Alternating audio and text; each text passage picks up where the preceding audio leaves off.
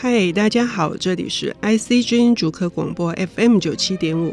您现在收听的节目是《经典也青春》，每周四的上午八点十五到八点四十五首播，每周日的下午两点到两点半重播。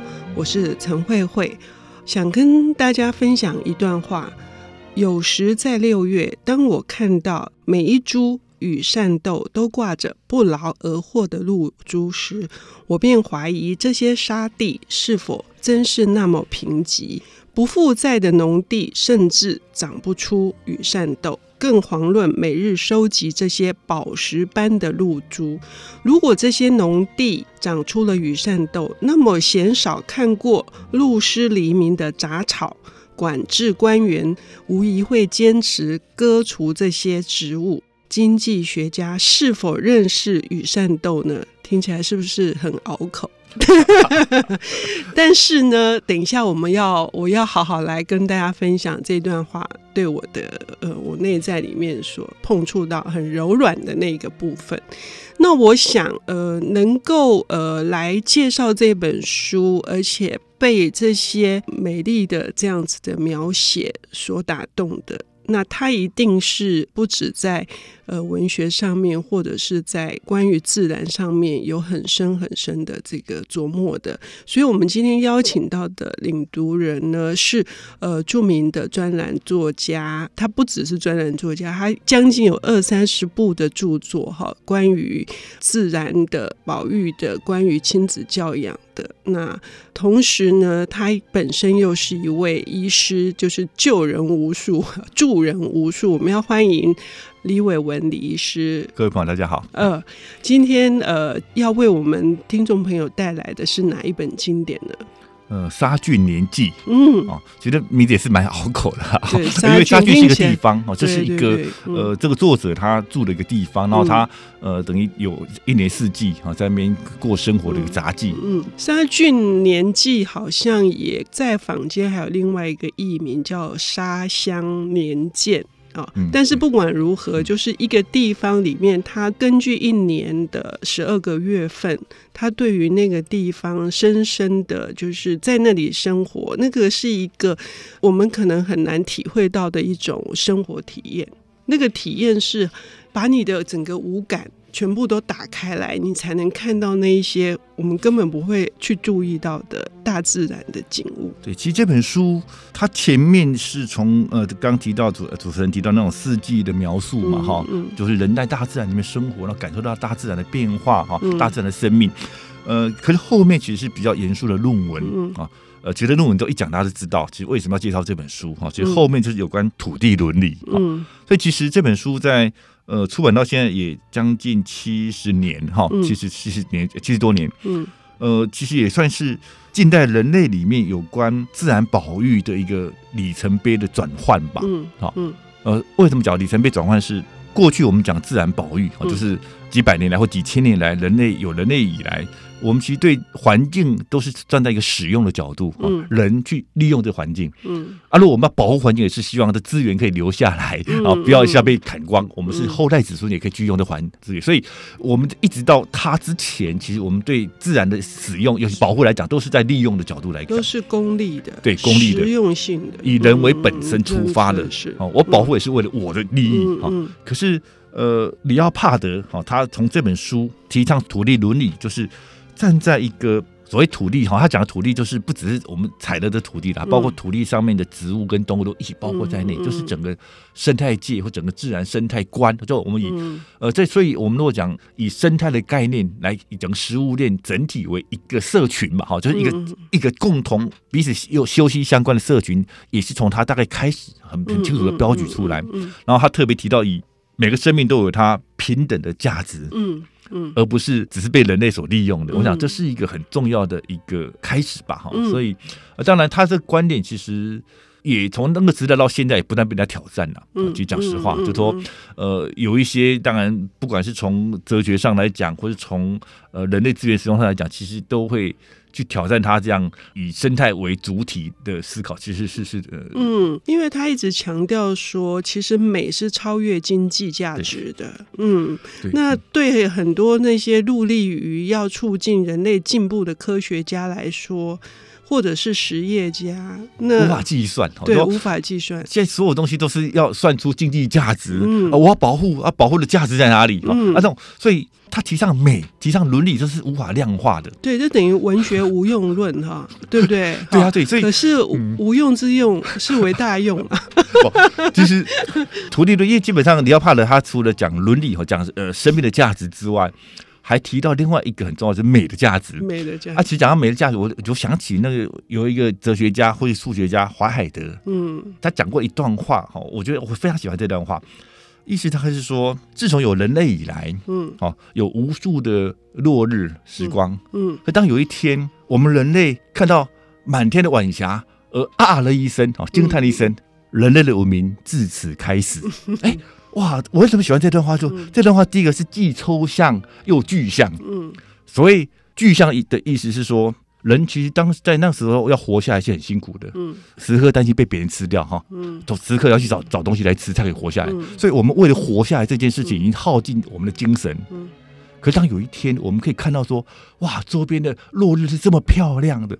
当我们有这个闲情逸致哈，闲情逸致去欣赏这美的东西的时候，人类的文明开始，表示说人已经发明了工具，我们可以有闲暇时间，可以欣赏这些跟生存没有关的东西嘛。呃已经不是衣食足而知荣辱了，而是而是更高层次的，能够欣赏美这件事情。对，就人已经可以活下来，至于还有空闲去欣赏美跟生存没关系的东西，所以具象嘛，这是文明的开始。的确，人哈，抽象是说，当我们可以欣赏到这些跟生存没关系的时候，才有文明的，才是文明的人。对啊，都的确是如此啊。你看，一个实用的价值的东西就不美嘛。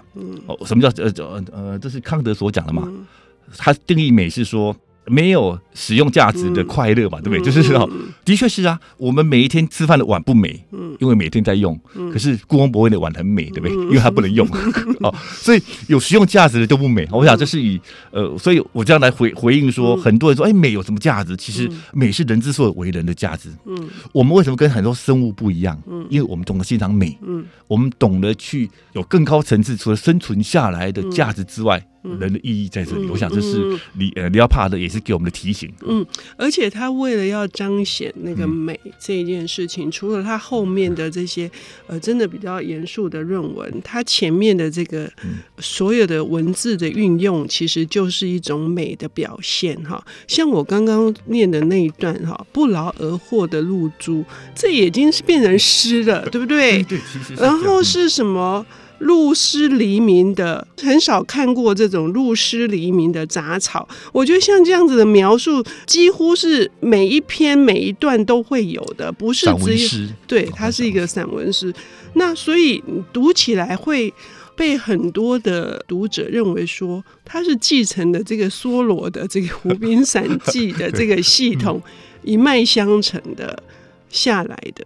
那确实是精神式的，但是我在我觉得在书写上面，这个里奥帕德，嗯，他是更加的在这个上面要呈现。对，因为他的那个密密度或者散文，嗯、我说诗的诗诗的意涵更高。嗯。因为梭罗基本上某种程度它是标准的散文，或者很多异语啦，就是自己自己的那种呃比较繁琐的这些这些描述。可是呃，李奥帕德的《杀菌年纪》基本上就是一个非常精炼的，嗯，所以我们这样念出来不好念，因为大家听，因为这精炼的文字就不口语嘛，是。不口语，其实念起来听众可能听不太懂在念什么了，是。因为不够口语。OK，好，那关于里奥帕德的这本《杀菌年鉴》哈，就是嗯，他的自然沉思，他一再的就是变成是本世纪之书哦，就是纽约一直票选，他永远是本世纪，而且是什么，就是自然写作领域呃十大必读的书，就不管什么年代都是吧？对，不管七十几年来每每每个时候选，他已经是圣经级的 圣经级的这样子的作品了。可是那个。他还有什么更多的那个值得我们去探讨的？我们休息一下，等一下回来。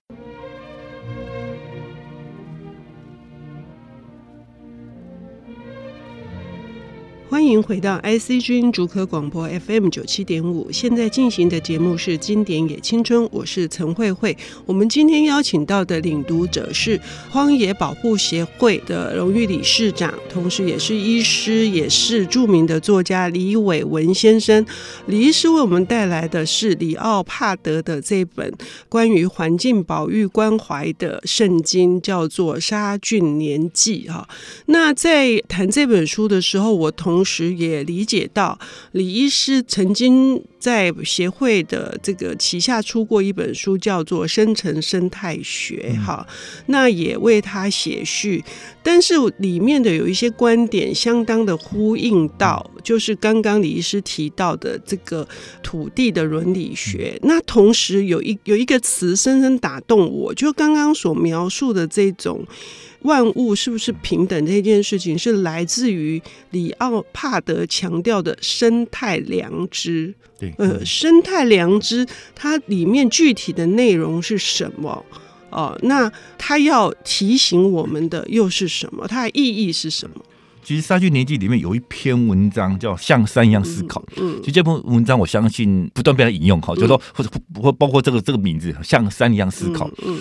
其实他这篇文章里面就有提到他个人生命的转变，哈，因为其实他本来是个林务局的官员，哈，就是在七八十年前、八九十年前，就是那个以以开发为主宰的，哈，就是林务局也是为了去利用这片森林、这个大自然。然后当时所有的这林务局官员，其实他们的使命之一也是去打那些。会呃，好吧，会捕捉这些呃人类蓄养的羊啦，好，或捕捉这些鹿的这些野狼，好，或者是呃美洲狮子，所以他就有空就会拿着猎枪到处去找的野狼来杀。嗯，那有一天他看到一群野狼出来，他开枪打了他们之后，哎，狼都倒下去，他跑过去，跑过去之后，刚好看到那这匹母狼在死之前眼睛有一道呃绿色的光芒，嗯，然后。他对过去之后，哇！我们常常讲神圣的时刻，嗯、我就、他发现这个这是这匹母狼也有灵魂的，嗯、就在那一刹那之间，他跟他心灵沟通了，嗯嗯、看到了，看进到他的生命里面去。嗯、啊，从那个之后，他再也没有打猎了，嗯、所以他开始去思考反省。呃，像山一样，就所谓山，就是以一个更永恒的存在来看这些生命。就说，呃，不是以当下说啊，你这个狼会吃掉鹿，所以我们呃，你你跟我们抢鹿，所以就杀了你。可以以更长的时间来看整个生命的循环，跟更长时间每个物种的价值啊，包括说他以科学方式去探讨说，当我们把野狼都都杀掉之后，很多鹿都产产生把那个植物都吃光，吃光之后，其实也最后鹿也死掉，然后山林也也会被破坏掉。哈，反正反正是野狼的存在是让这大自然。健康的一环啊，换句话说，呃，他从他对感受到一个自然的生命的灵魂的存在，想到每个物种能够待在地球上，大家都彼此休息相关，然后再用科学的角度去分析啊，这个价值，这些后面其实，在《杀菌年纪》里面，我觉得很特别的地方是说，这本书的前一大半是讲他个人在四季的描述，哈，是属于一个生活经验啊。呃，美学，然后跟自然生命，然后之后后面跨到比较哲学观嘛，土地伦理，啊，这哲学观要说服大家，所以呃，我觉得这也是对我们呃后代这些关心自然或是从自然写作的一个非常好的一个典范是，嗯，即便我们要写一些哲学思考。也最好从我们每天每个人的生活经验开始啊，就从日常生活经验里面来切入，让一般民众啊，一般看的人会比较有感受，而不是都哇用哲学的的探讨这样。嗯嗯，对，中间刚呃，就是我有一有一个情景，他描述的就是他小时候会被允许打猎的，嗯、但是他父亲就告诫他说，猎人有猎人的道德，嗯、那是这个道德。我不知道是不是影响到刚刚说的那个那么知名的那个名句“像山一样的思考”啊，因为他后面就说，他本来是以为他把狼灭掉之后，鹿就会增加。那鹿一增加，不就变成猎人的天堂了吗？可是他说，他说他看到那个眼睛的时候，他对到那个灵魂的时候，他居然感受到。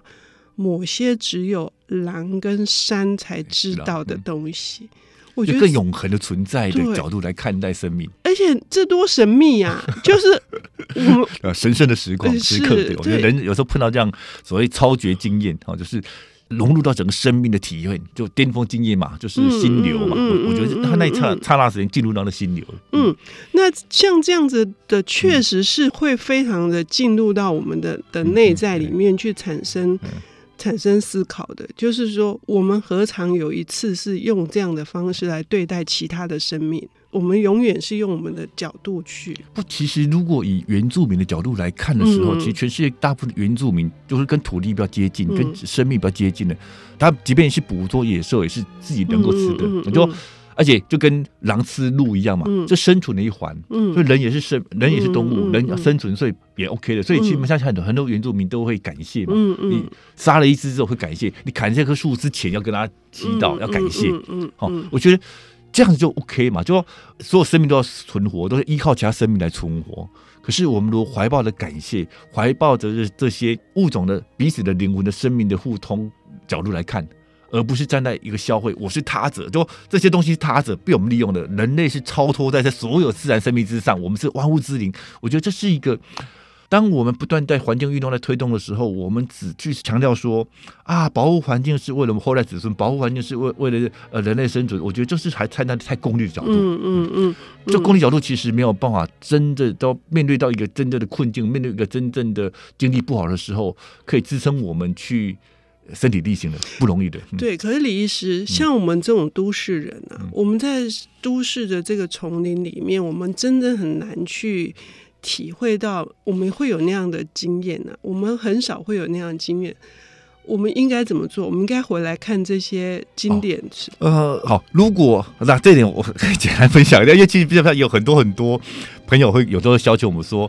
啊，他也每天去走步道，退休之后每天去走步道啊，啊，常常到大自然里面去啊。然后可是为什么永远去看树是树，看山是山，看鸟是鸟，永远没有所谓我们所谓呃生命的感受啊体验的都没有这东西。他说，到底是他会更比较低，还是我我们在骗人的？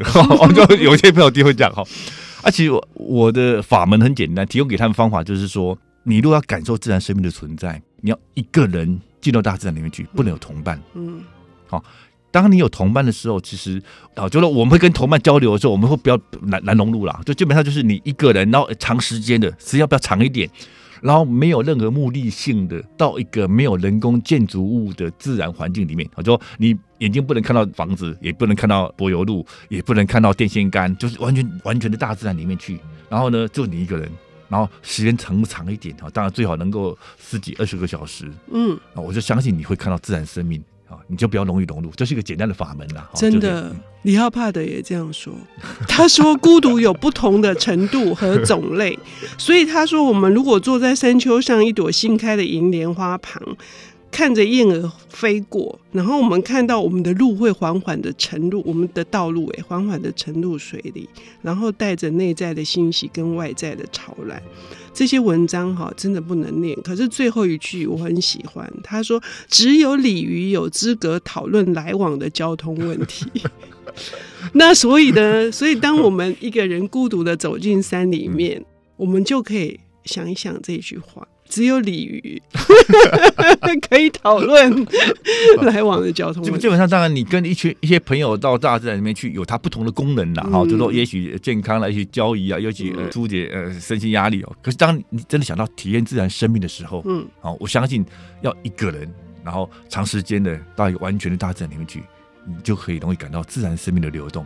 好，非常感谢，我接受 李医师的建议。我们哪一天我们就真的自己一个人走进大屯山也好啊，嗯，好，阳明山的那个山系，呃，弯出步道，再往内走个五分钟十分钟，一个小山坡，你就会完全看不到任何人工建筑物了。OK，嗯，好，谢谢李医师，谢谢。谢谢。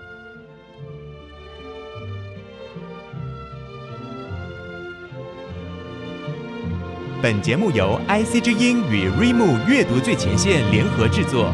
经典也青春，与您分享跨越时空的智慧想念。